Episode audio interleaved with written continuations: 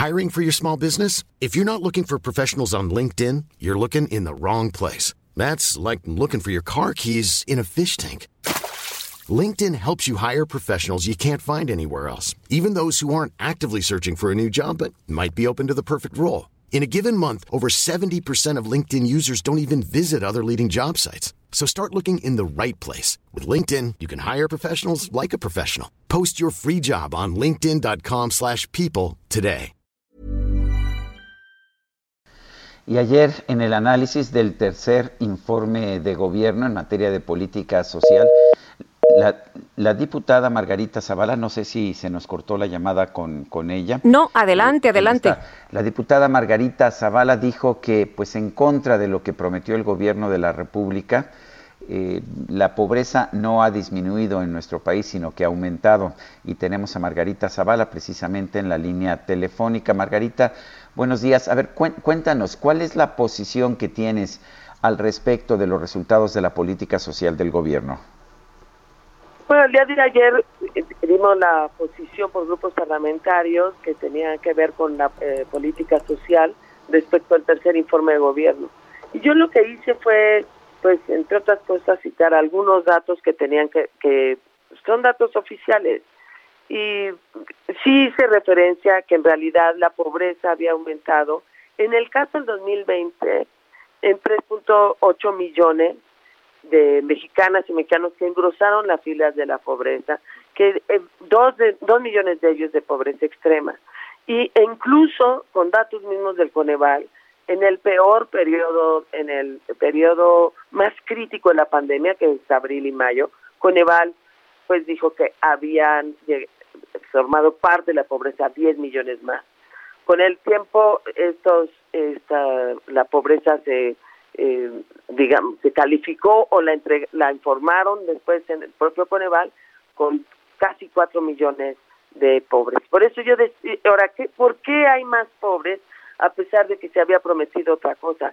Y yo lo comenté y lo, eh, lo comenté, son, son dos cosas. Primero, hay una parte en donde pues, les dije fuertemente no, no optaron por los pobres, optaron en realidad por los votos, por una maquinaria electoral que parte de la transferencia directa de dinero, es decir, dan dinero sin condición alguna.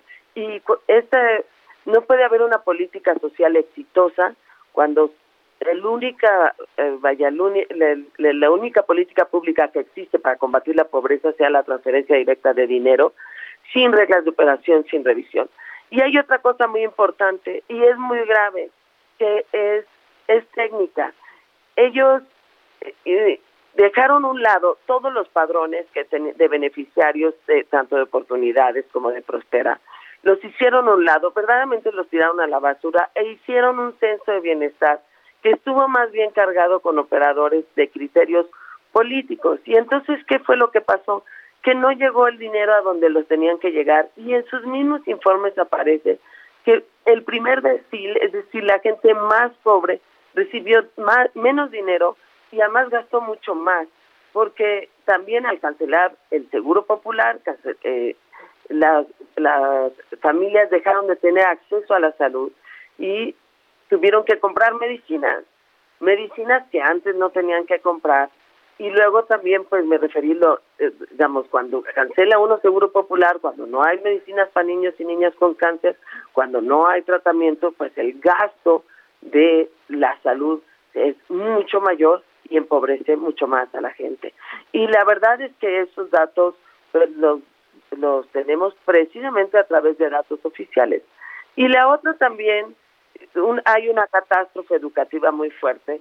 Eh, el, mismo, el mismo INEGI nos dice, hay cerca ya de cuatro millones de mexicanos que deberían estar en la escuela, que no están en la escuela y que para ellos no hubo ningún programa para primero que no dejaran la escuela, luego para que para incluirlos. Y otra preocupación muy grande que también tiene que ver con desigualdad de oportunidades, el 70%, de acuerdo al INEGI, el 70% de los niños de primaria estudiaron en un celular. Ese es un aprendizaje que se ha perdido y que requerimos de planes y programas para recuperar el aprendizaje perdido, sobre todo en la educación básica. Margarita, pero el presidente nos presume, ¿no? A través de sus informes, a través de estos mensajes en la televisión, en el radio, eh, que es todo lo contrario, ¿no? Que, la gente está muy eh, contenta, que la gente está muy eh, bien beneficiada, sobre todo, pues en los programas sociales, estos programas sociales que son justo para sacar a los pobres de esta situación. Pues es justamente esos programas sociales en los que sí se ha gastado mucho dinero que no han sido efectivos. Si hubieran sido efectivos, no tendríamos cuatro millones de pobres más. Y en gran parte, lo digo, por un lado, es que es una política social que nada más está eh, focalizada en la transferencia directa, y la otra, porque la base misma de la distribución está mal hecha.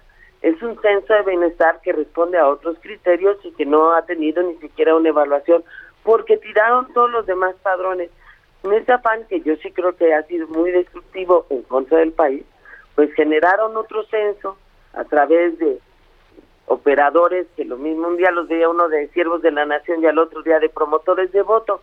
Así no se puede hacer un censo eh, verdadero y creo que en ese sentido, pues como no hay criterio científico, igual no lo hubo en la pandemia, en el manejo de la pandemia, como no hay criterio científico, como no hay criterio técnico, pues entonces, claro, los resultados han sido contraproducentes.